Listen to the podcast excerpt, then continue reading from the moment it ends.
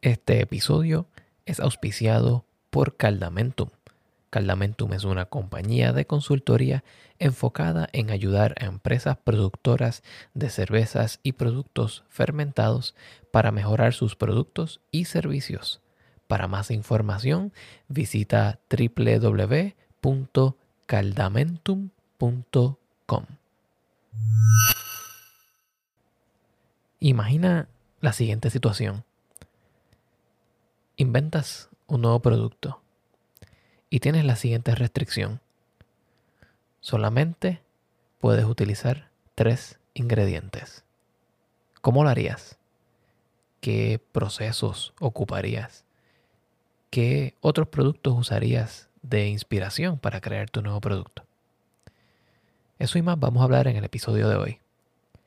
Pero antes, acuérdate de seguir The Food Engineer Podcast en Facebook, en Instagram y en Twitter buscándolo como The Food Engineer Podcast. También suscríbete a este podcast. Déjame una reseña en tu plataforma de podcast favorita y compártelo con por lo menos tres personas de tu círculo de amigos.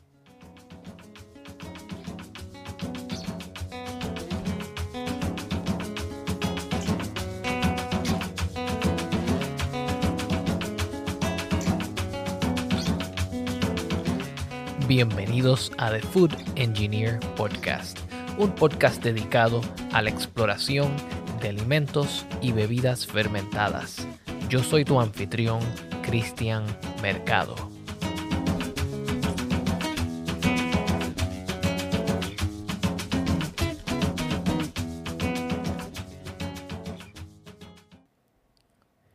En los pasados episodios hemos estado hablando sobre el proceso de desarrollo de productos. Y es que el desarrollo de productos es esencial para cualquier industria, especialmente en la industria de alimentos donde hay tanta competencia y los trends o las conductas de moda son tan cambiantes. Siguiendo este tema, quiero traerles la historia de un producto que creé en colaboración con el Departamento de Extensión Agrícola de la Universidad de Cornell. Hace algunos seis meses atrás estaba trabajando en una cervecería con un grupo de estudiantes desarrollando una cerveza que utilizaba el maple syrup o el jarabe de arce como uno de sus ingredientes. Y fue allí donde se nos ocurrió esta idea de hacer un producto nuevo a base del el jarabe de arce. Como inspiración tomé el pommeau.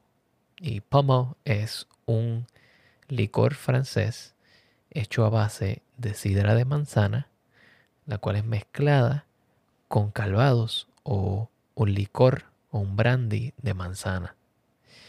Así que nos pusimos a trabajar juntos para desarrollar este producto por algunos seis meses hasta que logramos estabilizar, crear una receta estándar y publicar un artículo sobre la producción de este producto, el cual llamamos Maplo. Hoy te voy a hablar sobre el desarrollo de productos y cómo aplica al Maplo, un licor de jarabe de arce.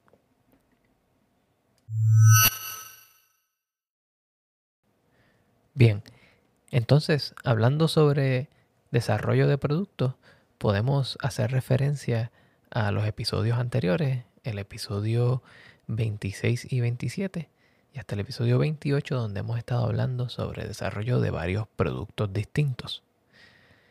Siguiendo este proceso que teníamos delineado para el desarrollo de productos, se lo vamos a aplicar a cómo creamos este nuevo licor o digestivo llamado Maplo. Primero comenzamos con su definición. La definición es un licor o un digestivo. Si hablamos de licores o digestivos, se entiende normalmente que es una mezcla de algún alcohol destilado con agua, azúcar y algunos saborizantes. En el caso del Maplo, el licor está definido por el uso de jarabe de arce o maple syrup y un alcohol destilado a base también de jarabe de arce. Así que este producto está definido por tres ingredientes. Jarabe de arce, levadura y agua. Y estos tres ingredientes van a ser utilizados una y otra vez en distintas iteraciones y procesos para crear un licor. Los digestivos tienen su raíz eh, o trazan su origen en uso medicinal eh, a una bebida que se llamaba el hipocras. Y si quieren escuchar más sobre el hipocras, pueden escuchar el episodio número 11, Hidromieles con Anya González, donde exploramos las hidromieles y todas sus variantes en el mundo de la manufactura casera y producción comercial de las hidromieles. Pero volviendo al tema del desarrollo del producto, una vez definimos que el Maplot tenía tres ingredientes y que era un licor, entonces nos movemos a definir eh, los detalles técnicos de este producto.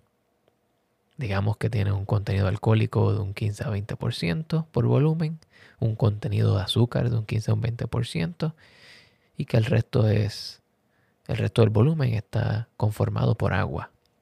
Entonces, una vez sabemos qué es el producto, cómo lo definimos, cuáles son sus características técnicas, nos movemos a las regulaciones que controlan la producción de este nuevo producto a nivel legal. O sea, si estamos hablando de un licor, existen regulaciones de producción, hay licencias que tienen que ser pagadas, hay que pasar ciertas inspecciones, cierto tipo de empaques e inclusive el tipo de distribución que se utiliza o el modelo de distribución es controlado por las regulaciones gubernamentales. Ahora bien, este tipo de regulaciones puede variar o tiende a variar de región en región. Inclusive dentro de los Estados Unidos, cada estado tiene ciertas variaciones en el sistema de distribución de alcohol. Esta parte, esta definición legal o regulaciones del producto es importante cuando el producto se está desarrollando con un fin comercial. Y si bien el producto del cual estamos hablando hoy no está a la venta comercialmente, hay que entender que cualquier persona que decida hacerlo para venderlo tiene que atenerse a las regulaciones de su localidad. Hablando ahora de la parte más divertida del desarrollo del producto, es el proceso iterativo. Este proceso iterativo es donde definimos la receta del producto. Pero para nosotros hacer una receta tenemos que comenzar a hacer quizás varios lotes de prueba. En el caso del Maplot, se hizo una variedad de lotes de prueba utilizando distintos grados de calidad de sirop de arce. Estos grados de calidad están definidos por el Departamento de Agricultura y se determinan por el color y por las características organolépticas del el sirop de arce. También se utilizaron distintos tipos de levaduras y distintos tipos de nutrientes para estas levaduras para hacer entonces que estas levaduras pudieran fermentar óptimamente de acuerdo a la cantidad de azúcar en la solución. Se crearon varios vinos a base de sirop de arce y estos vinos fueron destilados. El proceso de destilación es altamente artesanal, especialmente cuando se hace en cantidades pequeñas y en equipos especializados. Así que se procedió a hacer una destilación en un alambique de columna, con una cantidad mínima de columnas para extraer parte de estos compuestos que le proveen cualidades olfáticas y trigeminales. Entonces, una vez tenemos este producto, que es un espíritu a base de miel o jarabe de arce, ahí es donde nos movemos a la conformación del producto y su origen. Bueno, pues en este caso, el producto está basado en el proceso de creación del pomo, ya que el pomo utiliza un licor de manzana con jugo de manzana, pues entonces se diluye este licor con jarabe de arce de nuevo y agua, para entonces crear el producto final que tenga las características que definimos al principio en las definiciones técnicas, o sea, el porcentaje de azúcar y el porcentaje de alcohol. Y es así como entonces descubrimos que el tipo de sirop o de jarabe de arce que es utilizado puede producir unos grandes cambios al final en el producto.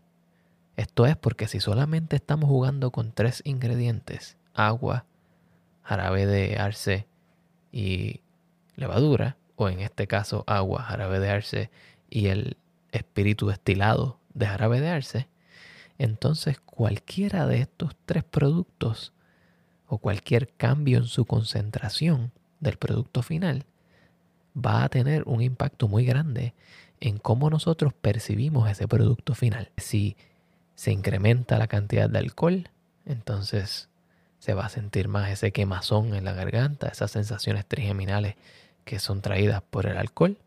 Si se incrementa el porcentaje del jarabe de arce, entonces la dulzura en el paladar, el gusto dulce va a incrementar.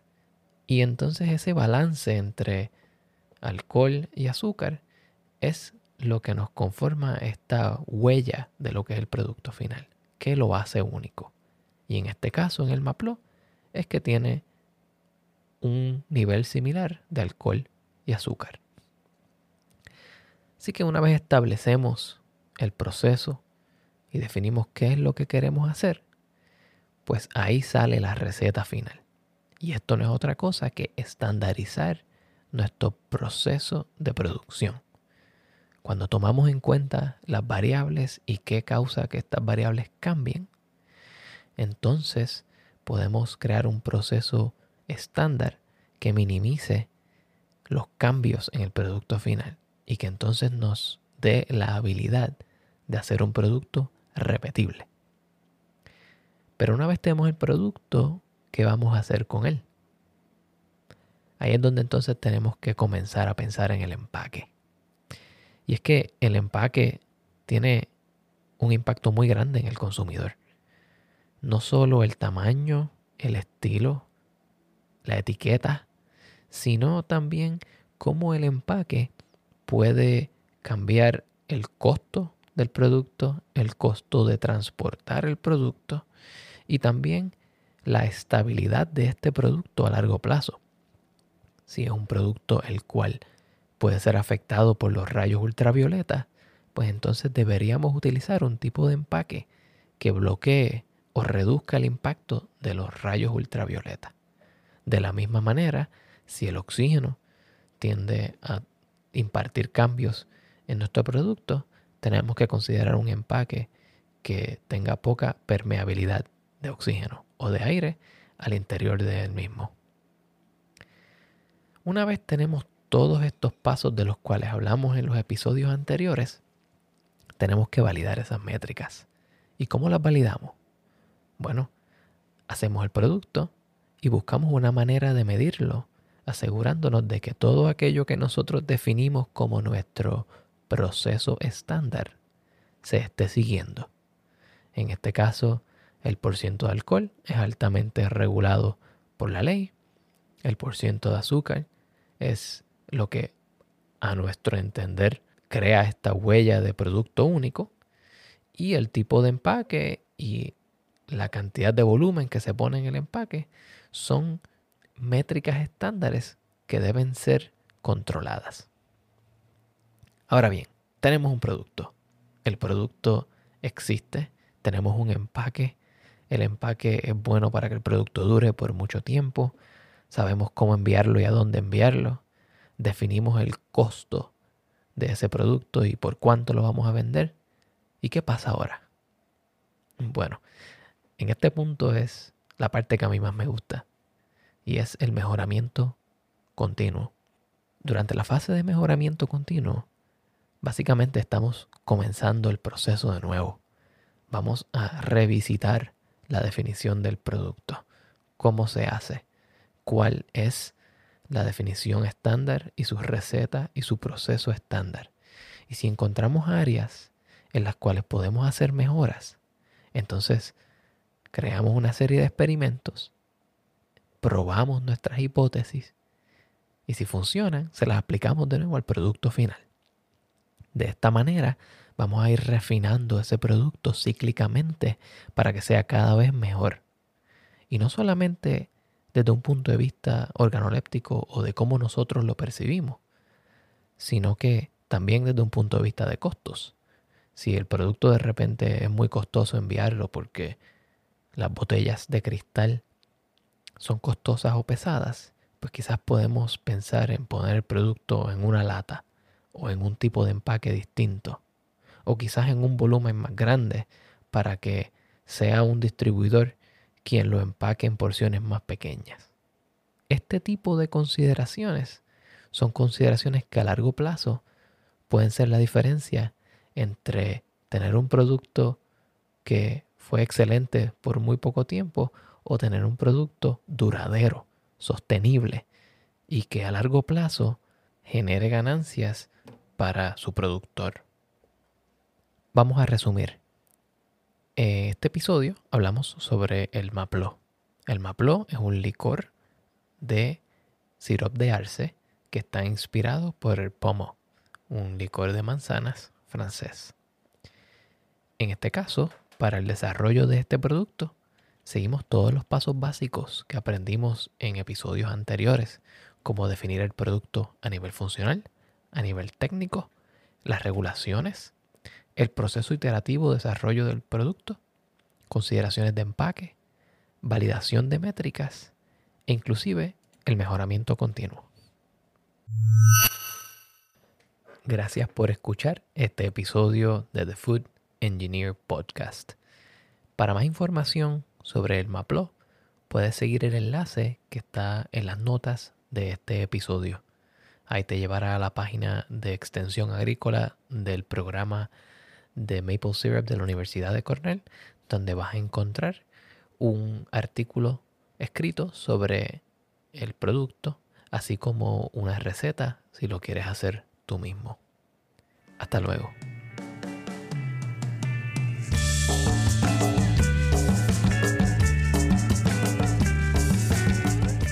La música de The Food Engineer, tanto como la música que escuchan ahora mismo, es una producción del señor Pedro Lavezari y Orange Fox Music. La canción que escuchan al momento se titula El abrazo más puro. La pueden conseguir en Bandcamp utilizando el enlace en las notas de este episodio. No se olviden de seguir al señor Pedro Lavezari como Orange Fox Music en Instagram y Facebook.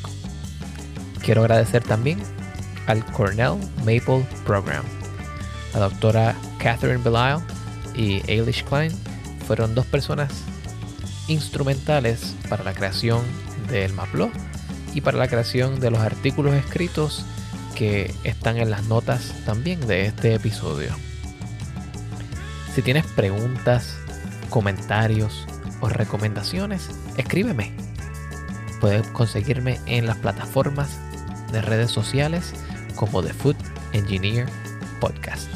También, si quieres escribirme algo un poquito más complejo, puedes escribirme a thefoodengineerpodcast.gmail.com y yo me voy a encargar de responder tus preguntas, ya sea directamente o en episodios próximos. Así que también, si tienes recomendaciones de nuevos temas o de productos fermentados los cuales llaman tu atención, pónmelo en un mensajito y yo me voy a encargar de responder tus preguntas. Gracias.